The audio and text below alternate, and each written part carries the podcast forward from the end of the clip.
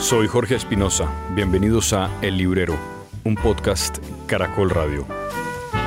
Desde prólogo y después de la entrevista en el episodio pasado con Eduardo Sacheri a propósito de su novela El funcionamiento general del mundo, hablamos de Recuerdos de un jardinero inglés, un libro de Reginald Arkell, de cuentos de Fitzgerald en una colección extensa titulada Un diamante tan grande como el Ritz, que es uno de los relatos. En ese libro está también el famoso Benjamin Button, de la Policía de la Memoria, el libro de Yoko Ogawa, una escritora japonesa, y de Fernando Aramburu, el español, que ha publicado su última novela, Los Vencejos. Él es el mismo de Patria, que llevaron a HBO y que es un libro fabuloso sobre el drama del conflicto de ETA en España. Bienvenidos.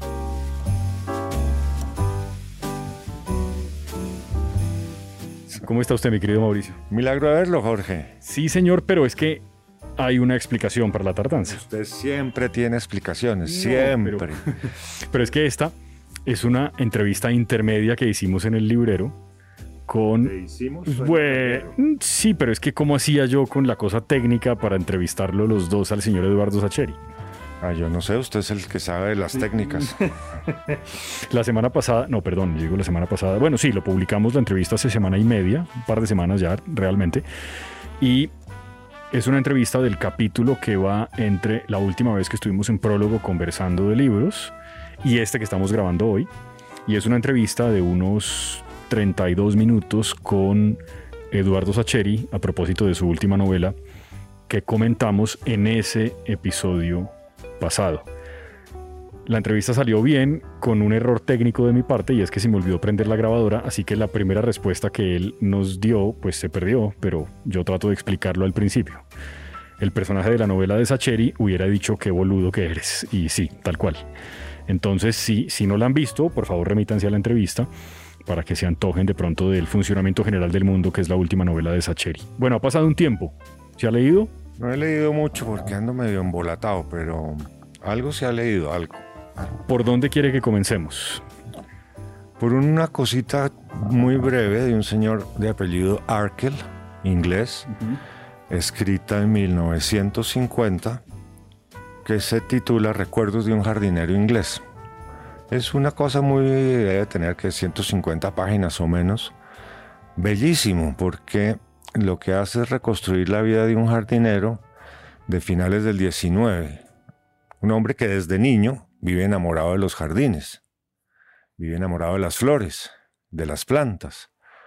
Un día se gana un concurso además y él se esconde todo temeroso por haberse ganado el concurso y hay una señora que lo ve y entonces eh, le entrega el premio y le dice que muy bien y que lo espera en su jardín. Y él va a trabajar al jardín de ella eh, siendo niño y sus compañeros de la escuela le toman del pelo porque no va a las granjas, porque no está arriando el ganado, porque... y el tipo no, no entiende eso, el tipo, el tipo vive feliz en el jardín, incluso ya más adelante se plantea algo, algo muy bello que es a todos estos van, arrean el ganado, recogen el trigo, llevan las bestias para un lado, para otro, etcétera, y les pagan yo no entiendo por qué me tienen que pagar a mí por hacer algo que adoro hacer, que, que es mi vida, ¿sí? Y así él va trabajando en su jardín y se va haciendo cada día más importante, después reemplaza al jardinero mayor, porque todos había un jardinero mayor con ayudantes, y se vuelve muy famoso en todas las comarcas, y él va relatando ya desde su vejez lo que fue su vida en ese jardín. Usted no se imagina la delicia del libro para leer. Es una cosa muy breve, pero, pero muy sensible, muy llena de amor por la naturaleza, por las plantas. Y a la vez hace una filosofía de vida, ¿sí? Él asemeja muchas cosas de lo que pasa en el jardín con su vida misma. ¿Cómo ha sido de rica su vida viviendo en el jardín? ¿Por qué cuando usted habla de jardinería, lo primero que se me viene a la cabeza es preguntarle por Tomás González? Pero me parece que tiene, pues bueno, tiene una novela sobre el tema, pero creo que además es un tema reiterativo en otras de sus obras, ¿no? Y cosa ahí como minimalista de Tomás. En casi todas sus obras hay una cosa sobre jardines en Tomás González. Yo alguna vez le pregunté a él que que si no hubiera sido escritor, si hubiera sido jardinero. Y entonces me contestó que lo de las matas se le daba muy bien.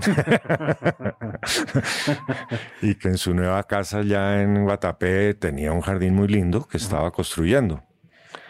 Entonces va a tocar recomendarle a Tomás que lea este librito. Yo, sí, yo creo, yo creo. Otra vez, vamos a repetir autor y nombre del libro. Recuerdos de un jardinero inglés. Eso está editado por Periférica y el apellido del escritor es Arkel. No me acuerdo el nombre. Arkel. Arkel. Eso fue escrito en 1950. Y la historia es a finales del 19, o sea, 1880 por ahí, si mal no estoy. O sea, durante la época victoriana todavía. ¿Al señor finalmente le terminan pagando por el oficio o no? Claro, no solo le terminan pagando, sino que la dueña del jardín siempre vela por él y está muy preocupada por él. Incluso cuando la mujer vende su casa, hace que le dejen una pensión y que le dejen la casita donde él vivía. Y él al final va a visitarla. Y ella ya tiene como una demencia senil. Y no le puedo contar esa escena final porque me tiro todo. Okay pero él se queda en esa casita que ella le deja legada pegada al jardín. Y desde ahí ve el jardín y ve los nuevos jardineros y ve los nuevos dueños y piensa que le van a destruir el jardín, pero el nuevo dueño, que se haga de cuenta como, como un nuevo rico norteamericano que llegó a Inglaterra, ah, acaba respetándolo a él como jardinero. No, es precioso ese, ese, libro. Es un libro muy corto y muy fácil de leer y muy agradable de leer porque, porque usted se siente en un jardín. Usted, como Tomás, también se le da bien eso de los jardines, de las maticas. Por ahí dicen que también que tengo buena mano, como Tomás González, sí. Me consta porque lo llamo a veces y le pregunto en qué anda y si no está leyendo, está en la montaña. Y en la montaña yo siempre asumo que es el jardín. A veces subo a la montaña porque tengo una ¿Se acuerda de un libro que le hablé hace mucho tiempo de un biólogo que se llama George Haskell? Que se llama En un metro de bosque. Sí, sí, claro. Arriba en la montaña, yo voy a mirar un metro de bosque también y miro qué está pasando con animalitos que hay por ahí, cómo los musgos van cambiando, cómo dentro de un musgo hay más vida porque hay más musgos y hay algunos líquenes diferentes, hay algunas plantitas que están creciendo ahí entonces voy y estoy un rato ahí en silencio mirando eso. Antes tenía un amigo que me miraba, que bauticé Horacio, que era un pequeño camaleón, que me miraba desde una rama, pero no lo he vuelto a ver. Creo que la vida de los camaleones es corta. Pero debe haber más camaleones por ahí. Lo único que me quedó de Horacio fue una foto que le logré tomar. Pero sí voy viendo, inclusive un día como a Haskell me pasó que unas vacas se metieron allá arriba, que eso es sobadísimo llegar, de llegar allá arriba, pero usted sabe que las vacas abren trocha por donde sea.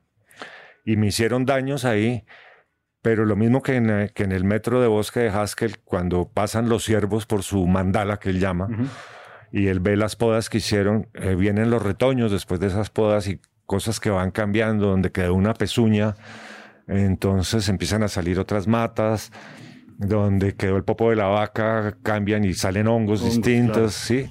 Entonces eso es interesante y eso es bonito. Sí, la jardinería, eso yo no lo he descubierto, pero yo asumo que con el paso de los años, cuando uno se va tranquilizando un poquito, ese silencio se, se debe apreciar mucho, ¿no? Sobre todo que uno en la ciudad me parece que no tiene mucha ocasión de hacer ningún tipo de jardinería, no existe, porque el jardín vertical eso es muy bonito para la arquitectura de los hoteles, pero pues eso no es jardinería, qué pena, pues no sé. No, porque eso hay que tener escaleras y andamios y cosas. Exacto, eso no sirve. Para hacerlo. Pero... No, hay vacas no hay, ni, ni cosas de esas. No, no, no, no, no. Pero no se necesita llegar a viejo porque no le gusten los jardines. Eso sí, se lo digo por experiencia mía, que desde chiquito me gustan los jardines y cultivar cosas y ver cómo germinan las plantas y, después cosechar, ¿no?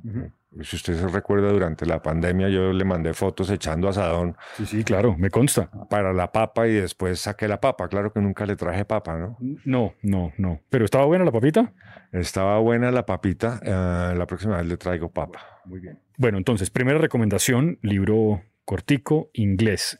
¿Quiere seguir por eso que estoy viendo allá en la esquina de La policía de la memoria. No, no, no, cuente usted si no ha estado vagando, qué ha estado leyendo, porque, bueno, un mes algo tiene que haber leído. Sí, sí, sí. Por lo menos 10 solapas. sí, 12, 12 solapas. Mire, yo, bueno, terminé el funcionamiento general del mundo, la novela de Sacheri, que es una novela extensa pero pues no voy a hablar más de ella, remítanse los que estén interesados a la, entrevista y al último capítulo del librero antes de la entrevista, que ahí comento un poco más de qué va la novela. Entonces, hace unos meses, probablemente más de un año, me enviaron un librito extenso, largo, grande, gordo, de Fitzgerald. Yo de Fitzgerald había leído El Gran Gatsby, que me parece que es como probablemente su libro más famoso, a pesar de que no fue su libro mejor recibido inicialmente. Es el tercer libro de Fitzgerald, que, que escritor estadounidense que murió en el... Eh, eh, digamos, en los 30, un poco después de eso, muy joven, debía tener 44 años o algo por, por el estilo. Y ese libro se quedó ahí y cuando terminé el de Sacheri me quedé mirándolo una tarde, dije, esto de pronto está interesante. Es un libro que es una recopilación de algunos de los cuentos de Fitzgerald, es el tomo 1. El título del libro es Un diamante tan grande como el Ritz, que es a su vez uno de los cuentos del libro. En, esa recopilación de cuentos hay cuentos como Benjamin Button, que la gente seguramente recuerda por la película de Brad Pitt. Adelanto que el cuento de Fitzgerald es bastante cruel y no tiene nada que ver con la historia rosa de amor de la película, es completamente distinta, completamente distinta está llena la, historia, empezando por el papá de Benjamin Button, está llena de personajes miserables y mezquinos. Y también de alguna manera el mismo Benjamin Button, que es testigo de cómo su vida, ahí sí como en la película, él nace siendo un hombre muy mayor y cómo a medida que pasan los años la gente envejece y él rejuvenece. Ese fue el primero de los cuentos que leí. Luego leí Un diamante tan grande como el Ritz, leí uno que a usted yo sé que le suena, el Gominola, el Gominola, que es probablemente el que más me gustó, junto a Benjamin Button, que me pareció impecable, y un par de cuentos más de esa, de esa recopilación que, que es extensa porque los cuentos son largos. Esto no es como, como Carver o como escritores que, que en 10 o 15 páginas salían de una historia, no. Fitzgerald casi que escribe pequeñas novelas, casi que un diamante tan grande como el Ritz es una novela corta. Podría tener, si usted la editara sola, 60 o 70 páginas. Y le quiero decir que me he vuelto un fanático de Fitzgerald. Me lo gocé mucho, me parece que tiene un sentido del humor extraordinario. Todas las historias que cuenta, a pesar de que están ambientadas en la época de los 30, la, era del jazz en Estados Unidos. Y la depresión, ¿no? Y la depresión, claro, que sí, que también es muy importante y de las diferencias sociales que había evidentemente notorias entre las personas en Estados Unidos, sobre todo personas que vivían, digamos, en lugares alejados de los centros urbanos, es muy impresionante. Me gustó mucho, leí, como le digo, cinco o seis de los cuentos, no leí todo el volumen, porque pasé luego una novela de la que ya le contaré más adelante, pero me gustó mucho Fitzgerald. Yo tenía la idea, Mauricio, y creo que se lo comenté la otra vez que lo llamé a contarle de este libro, que a mí me había costado un poco de trabajo terminar El Gran Gatsby, es decir, me pareció fantástica, pero tenía la idea de que era una lectura un poquito pesada, un poquito dura. Y con estos cuentos de Fitzgerald tuve la sensación opuesta. El Gominola me pareció muy divertida. Queda perfectamente claro en la primera página a qué se refiere Fitzgerald cuando le dice que es un Gominola. Y la historia de amor que pasa de ahí en adelante, que en definitiva es un poco un amor inconcluso, como muchos de los, de los amores que están narrados en las historias de Fitzgerald. No sé si usted digamos, recuerda su lectura de Fitzgerald, eh, no solamente del Gominola, sino de esos libros, que tienen además un elemento muy particular, por lo menos en algunos de ellos, el Gominola no, pero sí en el Diamante tan grande como en Ritz y en Benjamin Button, y es que pasan cosas fantásticas. En Benjamin Button es evidente, la historia es fantástica, pero lo importante de la historia no es tanto que él vaya rejuveneciendo con el paso de los años, sino la forma como él, a medida que pasa el tiempo, va viendo su vida, porque es el proceso contrario. En lugar de volverse un hombre maduro, se va volviendo ¿no? un niño muy maduro que está muy viejo y entonces él termina siendo mayor, por ejemplo, que su papá y que su hijo y menor que su hijo luego. Eh, toda la historia gira alrededor un poco como de esa contradicción, pero es es un cuento fantástico y lo mismo pasa con un diamante tan grande como el Ritz, que es una especie como de... Es una especie como de alusión a los ricos en los Estados Unidos en los 30, que casi que no habían todavía, a pesar de que ya eso no estaba bien visto, no habían salido de la esclavitud, hay unos esclavos que van rondando en este mundo que este hombre multimillonario tiene para sí, que no comparte con nadie, pero es un hombre al mismo tiempo déspota con sus hijos, y que tiene un diamante tan grande como el Ritz, que es como lo describen, y que existe y que está ahí, que el protagonista de ese cuento describe perfectamente hasta que termina pasando lo que, lo que al final acaba con ese mundo, digamos, ideal, que de ideal no tiene nada. Pero me pareció muy bueno. Ahora que usted menciona todo esto, yo estaba recordando cuando la librería estaba en la calle 81, que yo hice un curso sobre, de, sobre Fitzgerald, donde leyeron todo lo que usted acaba de mencionar. Lo dictó María Mercedes Andrade y fue bastante interesante y hubo mucha gente. Y sí, tuvo muy buena acogida y me acuerdo todavía de, de eso. De pronto podíamos revivir y hacer otro cursito de Fitzgerald con María Mercedes que vive por aquí cerca. Sí, de verdad que sí. Yo creo que es un autor poco leído, salvo, como le digo, un poco el lugar común eh, de, de leer El Gran Gatsby, de la que además se han hecho películas, varias películas, que me parece que, como suele pasar, no le hacen ningún homenaje al libro en general porque el libro es maravilloso. Creo que más allá de eso se lee poco y debería leerse más, aunque en los últimos años creo que sobre todo en España ha habido como un redescubrimiento de Fitzgerald. Hay creo que un documental sobre él y han editado algunos libros que no se conocían o cuentos que escribió al final de su corta vida, porque 44 años pues no, incluso para la época era relativamente joven.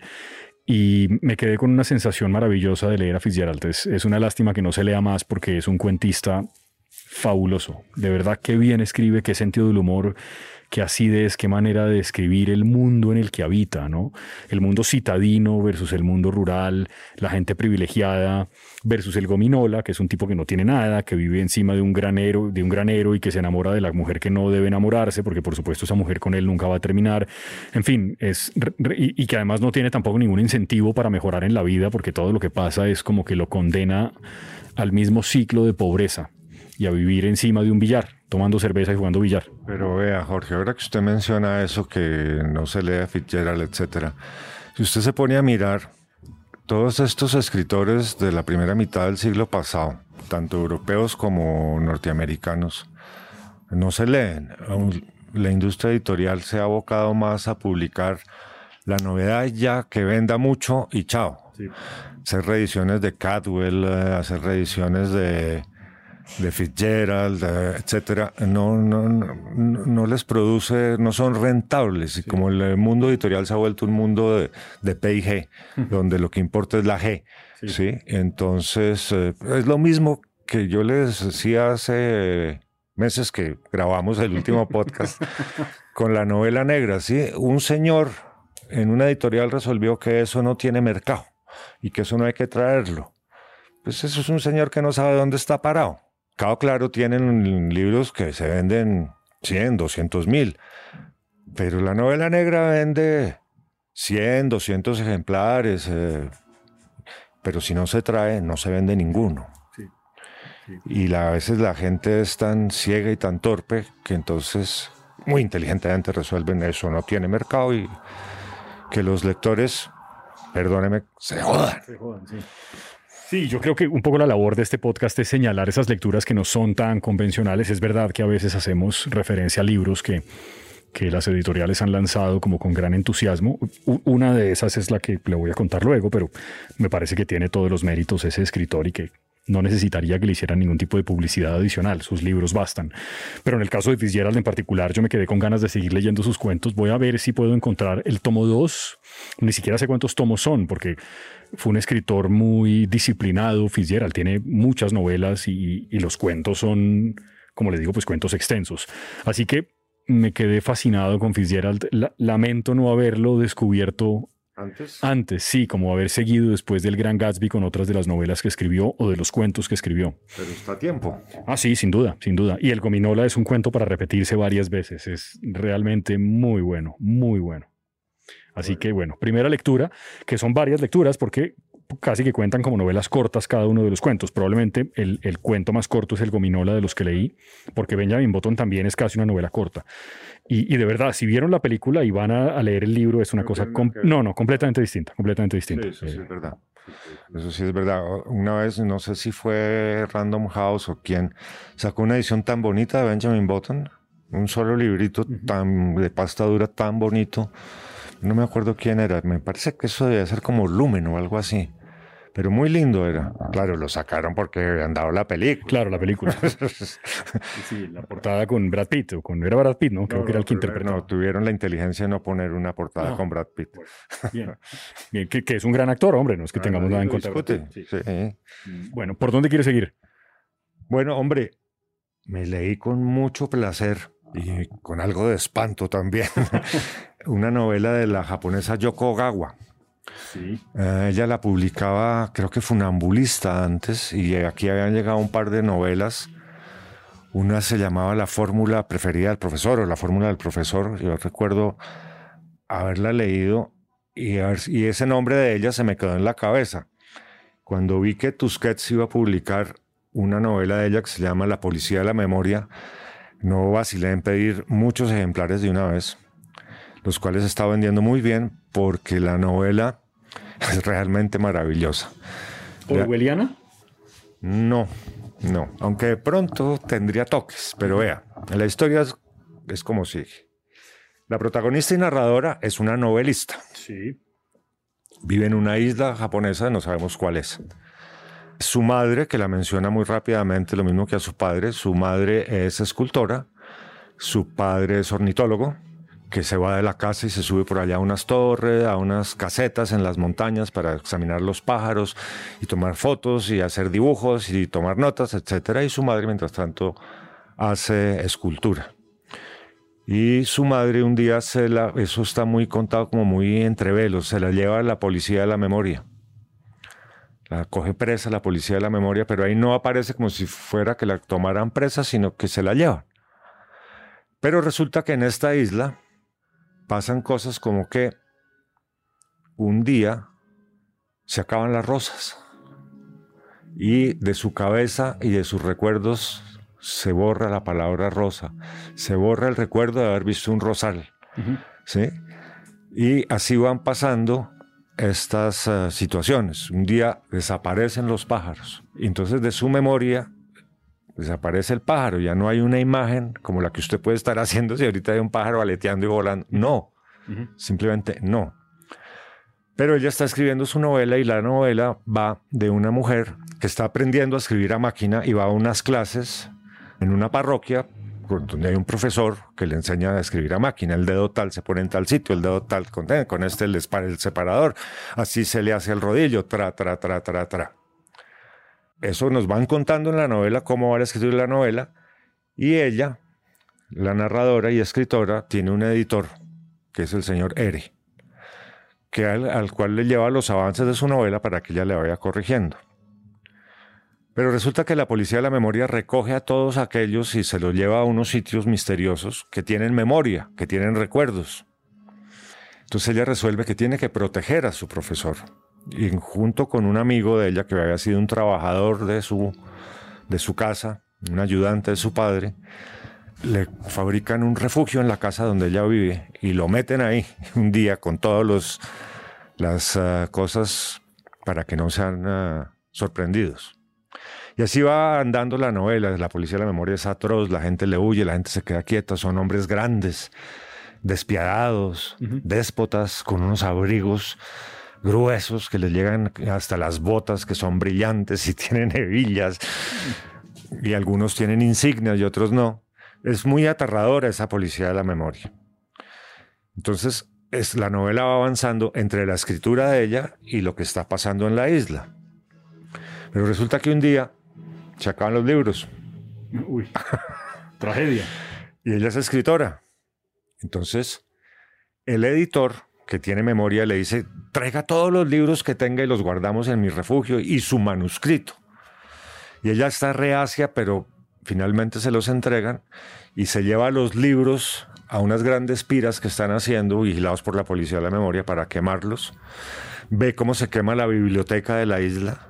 Esas son unas descripciones terribles, como las llamas crepitan y queman libros. Y ella arroja un libro así hacia la pira y ve que el libro se le mueven las hojas. Y dice, esto, me esto es algo que yo he visto, esto es... pájaro. Claro, pero dura como tres, cuatro horas hasta que dice pájaro, pero no más. Finalmente, no quiero avanzar más porque si no me tiro la novela, las dos novelas, las dos narraciones confluyen en una sola, aquella que ella estaba escribiendo y lo que ella está narrando. ¿Qué no se imagina la maravilla novela? Lo bien lograda, lo bien escrita. Para pasársela en un rato bien, a veces es un poquito angustiosa, sobre todo cuando ella trata de recordar cuando descubren, por ejemplo, que su madre, que era escultora, dentro de las esculturas había metido cosas que ya no iban a estar, ¿sí? Como un tiquete del eh, ferry, como unas perlitas blancas. Entonces el, el, editor saca esas perlitas blancas y le dice, abra la boca y le pone una adentro y le dice, dulces de limón. ella no tiene ni idea qué es eso un frasco con agüita adentro. Eso era un perfume, pero ¿cómo describe usted el perfume? Entonces hay unos diálogos entre ella y el editor sobre lo que es recordar y lo que significan y lo importante que son los recuerdos para la vida, que son hermosos esos diálogos, sí. Y el prerequisito para que las cosas para que las cosas se olviden en la memoria es que no existan más en el mundo, por supuesto. O sea, hay que acabarlo en la isla, hay que acabar los libros para que la gente, hay que acabar las rosas y uno luego entiende por qué eliminan ciertas cosas. No. No, eso no queda claro. No, no, no, porque llega un momento en que además la pierna izquierda se acaba. Ya, ah, caray. y entonces la gente camina como arrastrándose. Y después el brazo, y entonces es como un ñoco que le cuelga, así. No, pero qué angustia, que es esta novela tan horrible. es un poquito angustiosa, pero está tan bien hecha que uno supera las angustias. Uno teme mucho cada vez que aparece la policía de la memoria porque además hacen, como dirían aquí, unas batidas. Ajá, batidas, claro, claro. Y bueno, a la casa de ella van un par de veces además y ella sufre porque tiene su editor ahí debajo, pero nunca lo encuentran. Y, y, no, no, me estoy tirando la novela, mejor no sigo contando, pero es una novela que vale la pena leer, es una novela que tiene además otra lectura, ¿no? Y esa sí se la dejo a cada cual. Maravilloso, entonces. ¿Usted ya la ha leído allá antes? La fórmula del profesor. Ah, sí, que fue la que mencionó ahorita. Sí, ok. Y además es que tiene un lenguaje muy, esa palabra no me gusta decir, muy económico. tiene un lenguaje muy preciso, ¿no? No se alarga en florituras, sin frases largas, sino ta, ta, ta, ta. Va narrando muy concretamente las cosas y está muy bien lograda. Además que la historia que ella está escribiendo es muy buena. que a uno se la cuentan también, por supuesto. Claro, porque ella va contando lo que está escribiendo. Entonces, buen mes de lectura. ¿Quiere que yo siga? Pues claro. Aquí lo estoy mirando también. Hace unas semanas me enviaron de la editorial de Tusquets, muchas gracias, la nueva novela de Fernando Aramburu. Vencejos. Vencejos. Los Vencejos. Fernando Aramburu, para que tengan una referencia en caso de que no hayan leído esa gran novela, es el autor de Patria. Probablemente, bueno, yo debe haber muchas, yo no, pero pues de las que yo conozco es la novela que me parece que mejor describe y retrata lo que fue el drama y la guerra que desató ETA contra el Estado español y que terminó llevándose por delante sobre todo a, familias y es como el drama del conflicto etarra contado desde el punto de vista de una familia particular o de dos familias en particular que tienen pues unos dramas muy puntuales y que digamos me parece que representaban a mucha gente. El empresario extorsionado y finalmente asesinado y en fin. E, esa novela hizo creo que mundialmente célebre a Fernando Aramburu, llevaron ese, ese libro a una serie de HBO que no, no he visto, pero, pero pues leí el libro. Sí, me dijeron que también está muy bien. Sí, él, él creo que colaboró además en la serie y que quedó muy contento con el resultado. Y después de Patria, el señor creo que publicó alguna otra cosa, pero no era literatura, y ahora vuelve a la novela con una historia completamente distinta, que se llama así Los Vencejos, que son unos pájaros, por supuesto. Y la historia va más o menos de lo siguiente, es un profesor que ya pasó la cincuentena, debe tener 53 o 54 años, y él comienza diciendo en la novela, el mundo es una mierda, no creo en Dios, no tengo ningún motivo para estar vivo, así que a partir de este momento corre un reloj porque en un año me voy a suicidar. Y esta es mi historia. Y en capítulos que son contados por meses, es decir, eh, junio, julio, en cada mes van pasando cosas, él va hablando de su vida, de su vida a los 53 o 54 años, y alternando esa historia con cosas que él recuerda, sobre todo de su papá y de su mamá, pero probablemente su papá es una figura más importante en su vida. Y su hermano, al que detesta con el alma, hay toda una reflexión sobre cómo uno debe odiar bien odiado, porque hay, una, hay formas de odiar y él dice que él ni siquiera ha sido capaz de odiar bien, de odiar sin ser mediocre, de odiar de verdad, o de amar de verdad también. Su esposa, que ya es su ex esposa, uno descubre muy rápidamente que está divorciado, es también una figura muy importante y probablemente su única compañera es una perrita, una perra que se llama Pepa, y tiene un amigo al que él le dice patachula. Por supuesto, Patachula no sabe que su amigo se refiere a él así, y le dice patachula porque ese amigo contemporáneo, que también se quiere morir, perdió una pierna en los atentados del 11M en Madrid. Él iba en uno de los trenes que explotó y él pierde la pierna y a partir de ese momento camina con una prótesis, le dicen patachula. Y básicamente es la historia de este hombre contando lo que a él le ha pasado, eh, la obsesión que tenía su papá con el comunismo, porque por supuesto él, el personaje de la novela alcanzó a nacer durante las épocas de la dictadura. Él debía ser un adolescente más o menos cuando la dictadura termina con la muerte de Franco y se instaura la democracia. Su papá era un comunista convencido, su papá sí que vivió la dictadura plena y completa y su abuelo paterno, él termina descubriendo pronto que era falangista, es decir, que servía a los intereses contrarios a los que pretendía su papá o, que su papá. Y que ahí hay un poco una explicación de por qué el carácter de su papá era como era. Él es profesor de instituto, de un colegio, odia a los alumnos, le parece que todos son unos mediocres, perezosos y vagos, detesta a la profesora, que es, su, su inmediata superior. Y en general la novela es un poquito dura en esas cosas. Él, por ejemplo, desmonta un mito muy generalizado en el mundo y es que uno tiene por obligación que querer a los hijos y él dice que eso es mentira, que él por ejemplo odia al suyo, que le parece que es un huevón y un petardo y que no, y que no tiene nada destacable, pero que incluso siente que es tan poca cosa que no ha sido capaz de odiarlo como se debe odiar, ni tampoco de amarlo, que es simplemente una figura un poco gris ahí. La novela no la he terminado, me falta poco, pero tiene en algún momento un giro, como una especie de sorpresa, porque el, tiempo sigue corriendo y uno se sigue preguntando si él finalmente sí va a ser capaz de matarse. No está muy claro aún cómo se quiere matar, si se quiere tirar por un balcón o tomarse un, cianuro. no, eso no está muy claro. Pero pues la novela es completamente distinta a Patria, no tiene nada que ver con eso.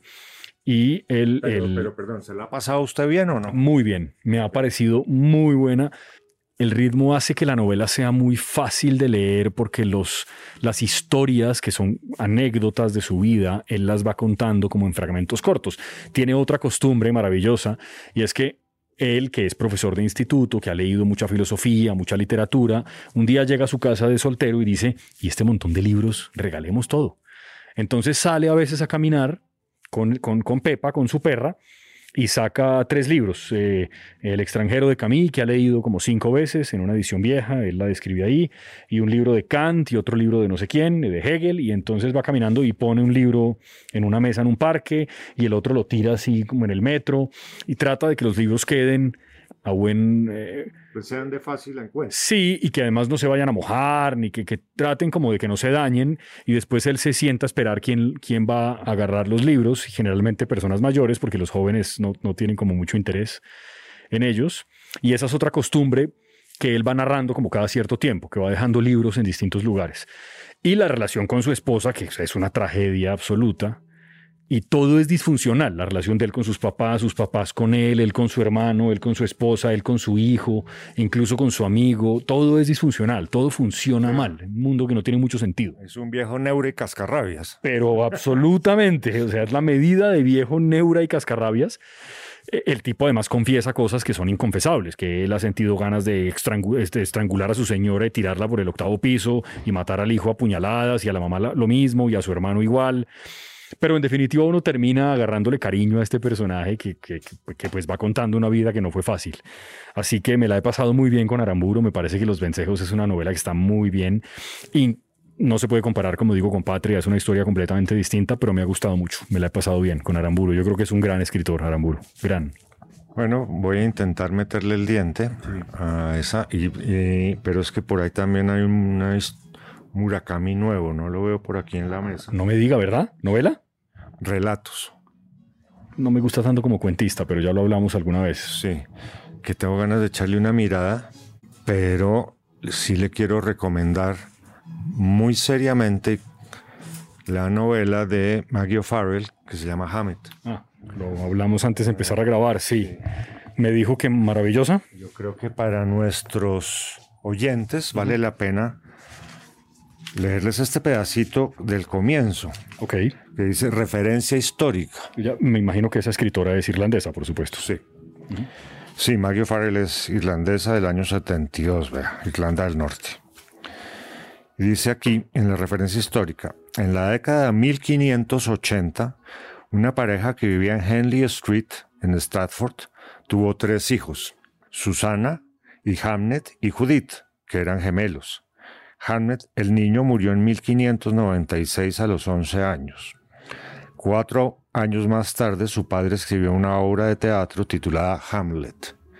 O sea, es la única referencia que tenemos a Shakespeare. El nombre de Shakespeare y de William no se menciona en las 350 páginas que tiene la novela. Okay. Ahora, los padres de Shakespeare sí tienen los nombres, John y Anne, ¿sí?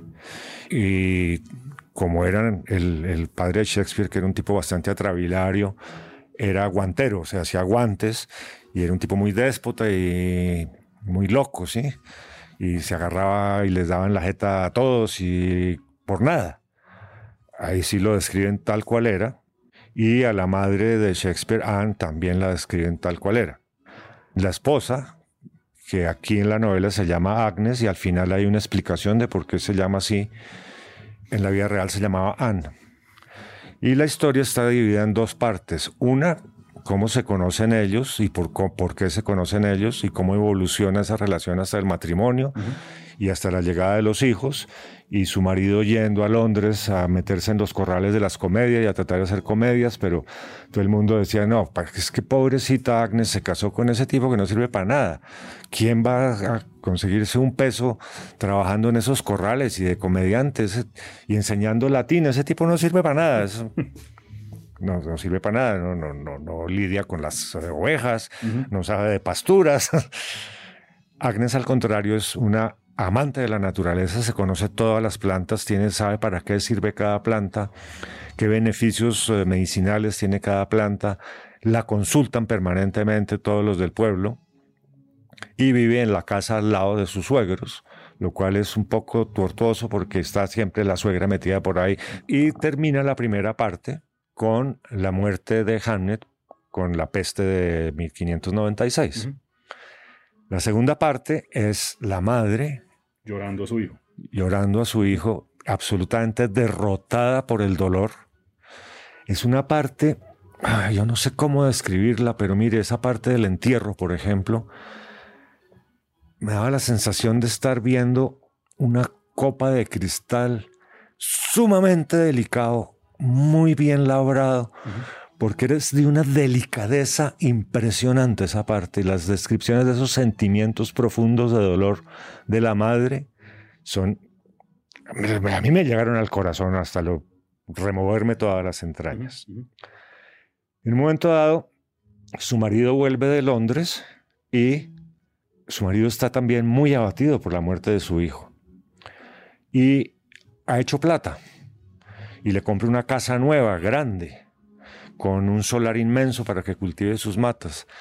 Pero todas estas mujeres, que son Agnes, Susan la hija mayor y Judith la melliza, viven ahí como deambulando, como fantasmas. Susan es la que más maneja la cosa y tiene las riendas de la casa. Y un día aparece la madrastra de Agnes y le dice, porque siempre la está jodiéndole la vida, ¿no? Hija, no hija, sino porque ella no soporta, le dice todo el tiempo que ella no es la mamá.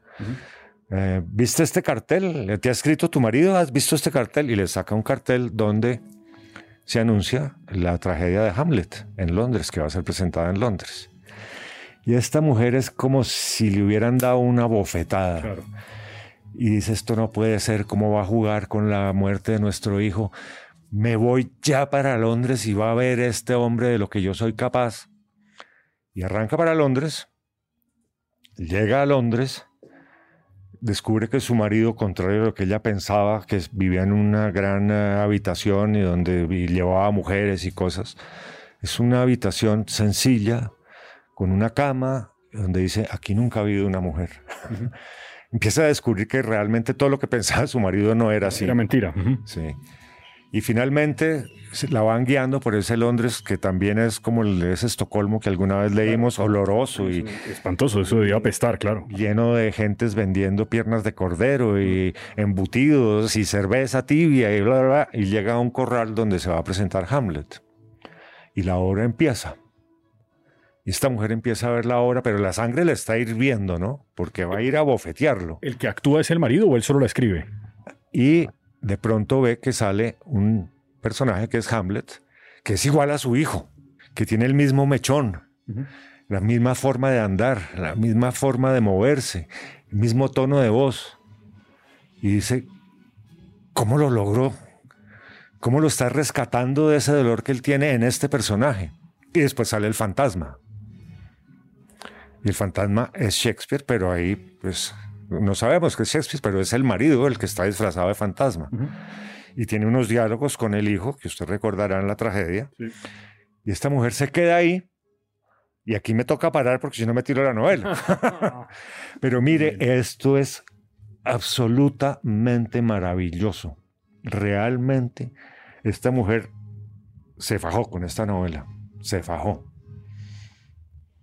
Altamente recomendada. Muy bien aquí recomendamos muchos libros del asteroide, pero es que tiene unas cosas realmente muy buenas. Me mandaron esto de Franzen, Encrucijadas. Sí, vi que por ahí lo posteó. sí, estaba dudando entre si quería comenzar Aramburu o Encrucijadas. Finalmente ganó Aramburu. y, y voy a ver si después. Lo que pasa es que usted me está tentando con aquel de la, de la memoria, de la policía de la memoria, ¿es que se llama? Sí, eso me, parece. Me parece que va a tocar meterle el diente. ¿Quiere mencionar algo más? Sí, antes de que cerremos, ¿qué opina del Nobel? Le iba yo a hacer la misma pregunta, pero usted se me adelantó. Sabe que no, no tengo como mucha, mucha opinión del Nobel. Me parece que la academia sigue haciendo esas cosas que me parece que están bien, descubrir autores que no son muy reconocidos, por lo menos en este lado del mundo. Pero para eso están las editoriales. Sí, es, es, cierto, pero las editoriales, salvo que, como ya lo hablamos, salvo que se anuncie una cosa como esas, probablemente no lo editarían o lo editarían poco. Me escribió algún eh, tuitero que en España se conseguían algunas cosas del Nobel. Yo no he leído nada de él, no, no, no conozco sus, sus novelas ni las cosas que escribe. Lo que sí siento es que a veces nos hace falta leer un poco más escritores africanos, como no quedarse en los surafricanos famosos como Coetze, pues que es muy leído, sino que yo creo que hay otras joyas ahí por descubrir que pues no conocemos, porque son mundos que no, en idiomas que no traducen mucho o escritores que no tienen gran prensa. De manera que no tengo como una opinión muy clara, me parece que en esta época en la que se habla tanto de la migración, eh, tiene como también su importancia política, las cosas que el señor escribe y la forma como describe las historias de esos migrantes, pero pues no, ¿usted lo conoce? Yo no sabía quién era, nunca lo he oído nombrar, pero yo a raíz de eso me he hecho la siguiente reflexión y se la dejo a nuestros oyentes para que opinen, si es que yo estoy MFT. Pero vea, yo considero que el premio Nobel es un premio que se da por una obra íntegra, y por una obra que ha trascendido. ¿sí? O sea, cuando digo ha trascendido es que ha pasado las fronteras y se ha irrigado por el mundo un poco. No es este el caso. Si usted se pone a pensar, el Señor sí fue traducido al español en los años 70, creo que hay dos o tres novelas de él, en una editorial que ya no existe además, pero no más. El español es la tercera o cuarta lengua que más se habla en el mundo. O sea que para nosotros el Nobel ha sido desconocido en español. Él escribe en inglés y no sé a qué lenguas esté traducido. No sé si esté traducido al sueco. Lo cual me parece que le quita importancia a este premio porque el premio debe ser de trascendencia mundial y aquí no hay una trascendencia mundial.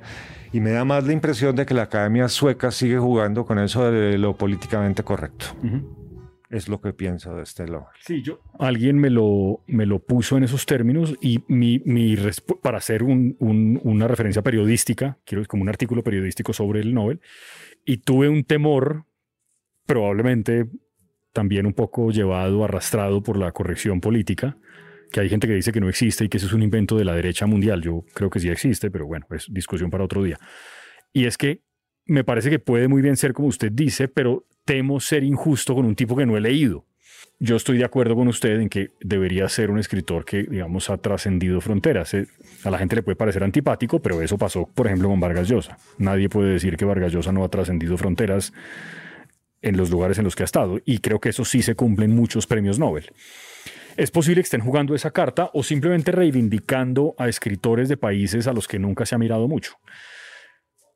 ¿Pidió algo de él? ¿Es posible conseguir algo? Vi que Random House va a publicar a fin de año cosas de él. Entonces lo leeremos. Sí. No le vamos, yo no, con lo que estoy diciendo, yo no le estoy quitando méritos, no le puedo quitar ni poner méritos a alguien que no he leído. Sí, sí, entiendo, entiendo su punto. Yo también creo que eso es un riesgo que la academia está corriendo con ese tipo de premios, sí. Pero pues. Pero, pero me parece eso y bueno, esperaremos a que salga en español y, y seguramente lo alabaremos o, o no. O no. Sí. Afterlives, creo que es la última de las, de las novelas. A veces pasa que, que, que, con el, que con el Nobel, cuando premian poetas, por ejemplo, pasa que no trascienden fronteras o, no son tan conocidos porque la poesía no es tan leída como... No, no crea, la poesía tiene grandes cantidades de lectores. Sí, pero, pero, pero nunca como las novelas. No, nunca como las novelas, pero... Pero esta señora Luis Gluck, por ejemplo, ah, sí, bueno, eso sí estaba traducida al español. Sí, sí, claro que sí. Por una editorial muy importante. Y era leída. Sí. sí. Ahora, yo no soy lector de poesía, pues yo no la conocía, pero... ¿Y Transtromer, por ejemplo? Estaba traducido al español. Y ese sí que había trascendido fronteras. Sí. Y así podemos irnos de para atrás, ¿sí? Hasta llegar a Gabriela Mistral y pasando por Neruda. Sí, sí, claro, no, no, totalmente. Paz. Sí, totalmente, totalmente, totalmente. Yo no, y digamos, hombre, y de los que han dado en los últimos años, pues eh, hay unos, pues salvo el de Bob Dylan, que yo nunca entendí eso y creo que no, pues alguien podrá hacer, y han hecho defensas de por qué se lo entregaron. Pero pero sí, usted tiene razón en que generalmente eso en este caso pues creo que no se cumple, pero pues no sé si a veces también pasa que las editoriales con un criterio que no tiene nada que ver con lo literario, sino solamente con lo comercial, olvidan a escritores que tienen mucho que decir, ¿no? Y que y pues no traducen porque eso que usted está contando, porque la editorial de los 70 que lo tradujo ya no existe más y nadie volvió a, rescatarlo, llega una generación de lectores que no sabe que el señor existe y de manera que yo estoy tentado a apreciar el esfuerzo que hacen por poner de presente gente distinta, digamos, ¿no? Pero bueno, sí, esperemos que traigan libros del señor. Yo sé que en inglés está, de hecho bajé por ahí un par de muestras de esas que ofrecen en plataformas electrónicas, pero es que me da tanta pereza leer así que, que preferí no. Eso es hartísimo, sí. Y tiene la enorme ventaja de que uno podría leerlo en, su, en el idioma en el que escribe, ¿no? Que es el inglés. Eso también puede ser bueno. A veces es mejor leerlos en sus idiomas originales y eso no se puede hacer siempre. Se puede hacer con muy pocos escritores, de hecho. Pues, sobre todo si uno no habla ocho idiomas, que pues no creo que no es el caso ni suyo ni mío. Mi querido Mauricio, gracias. Hombre, qué bueno verlo después de tantos meses. Sí, yo, yo sé. Usted me va a seguir. no sé qué voy a hacer para que la gente. Me perdone mi indisciplina. Pero yo trato de defenderle, pero ya no me creen tampoco. Eso me pasa también en mi casa, no me creen, no sé por qué. casi un santo yo. Bueno, eso sí lo ponemos en duda, pero. ¿Qué está leyendo ahora? Estoy leyéndome una cosita muy fácil de leer de ciencia ficción de Kim Stanley Robinson, que es el favorito suyo. Me estoy leyendo una cosa que se llama Luna Roja, bien interesante porque tiene una cosa política metida bien interesante, pero se la cuento en la próxima. y me estoy leyendo una novela rarísima que se llama London Boulevard. Se me olvidó ahorita el autor, pero ya se la comentaré. Eh, no me ha enganchado mucho, es una novela negra. No me ha enganchado mucho, pero pero tampoco la he querido dejar, ¿sí? o sea, hay más que me jala que, que me repulsa. Entonces, esperamos a, a- dentro de unos que tres, cuatro meses que nos volvemos a No, ver. no, seis. Bueno, Nos vemos en tres semanas. Bueno, yo tengo evento importante en mi vida dentro de unos pocos días, entonces ya, ya le contaré. muy bien. Gracias, mi querido Mauricio, por, por las recomendaciones. Voy a tratar de también ponerlas en la descripción del podcast de hoy. Chao, que estén bien.